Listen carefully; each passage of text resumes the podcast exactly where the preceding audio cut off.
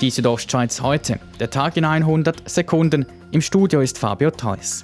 Das Weltwirtschaftsforum WEF kommt im nächsten Jahr in die Zentralschweiz. Das Treffen findet Mitte Mai auf dem Bürgenstock über dem Vierwaldstättersee statt, wie die Organisatoren mitteilen.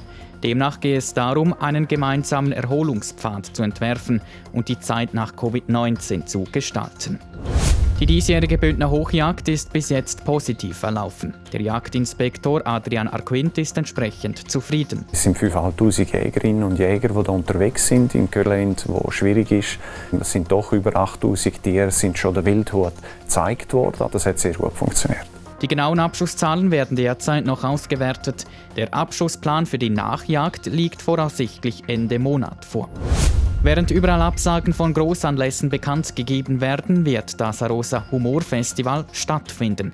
Möglich mache es ein strenges Schutzkonzept, sagt der Tourismusdirektor von Arosa, Pascal Jenny. Wenn sich jemand nicht an die Massnahmen hält, dann äh, werden wir die Person äh, freundlich, aber doch auch mit Nachdruck äh, aus dem Zelt verweisen. Das diesjährige Arosa Humorfestival findet in den ersten beiden Dezemberwochen statt. Während die Corona-Pandemie in der Wirtschaft für massive Einbrüche gesorgt hat, konnte die Bündner Landwirtschaft davon profitieren. Gerade die Direktvermarktung wie etwa Hofläden konnten die Nachfrage kaum decken. Der Präsident des Bündner Bauernverbandes, Thomas Roffler. Das ist sehr gross gefragt. Dort, wo der Sommertourismus stattgefunden hat, haben sehr viele Schweizer Konsumenten aber die Hofläden besucht und sich dort mit regionalen Produkten eingedeckt. Der Absatz in der Direktvermarktung hat sich in der Zwischenzeit wieder auf einem etwas höheren Niveau als vorher eingependelt.